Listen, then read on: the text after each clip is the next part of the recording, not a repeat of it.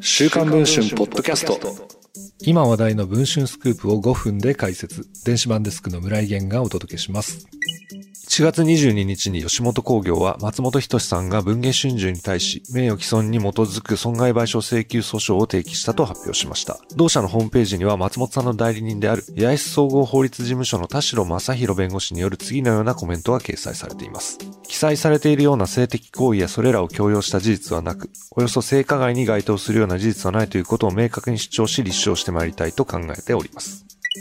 訴訟の主な争点は昨年12月27日発売号に掲載した松本人志と恐怖の一夜、俺の子供梅屋と題する記事です。松本さんがスピードワゴンの小沢さんに女性を集めさせ、グランドハヤット東京のスイートルームで飲み会を開催。参加者の A 子さんと二人きりになった松本さんが、俺の子供梅屋などと性行為を迫った様子を報じました。また同時期に松本さんから肉体関係を迫られた B 子さんの証言も掲載しています。松本さんは年が明けた1月8日に芸能活動の休止を発表。以降沈黙を保ってきましたが、22日に松本さんは訴訟に踏み切りました。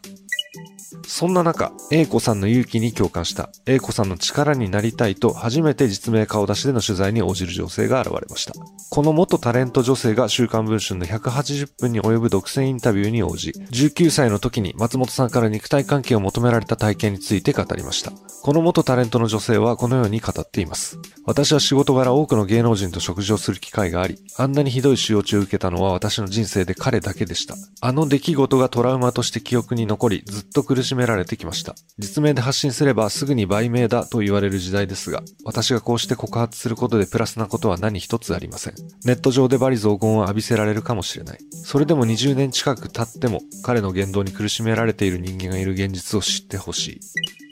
今配信している週刊文春の電子版では、この元タレント女性の実名顔出しインタビューを報じています。まだ19歳の専門学生だった H 子さんの新証言、そして吉本興業に所属する西川のりおさんへの直撃取材の様子なども掲載しています。この続きはぜひ電子版の方でお読みいただければと思います。それでは本日のポッドキャストはこの辺りで。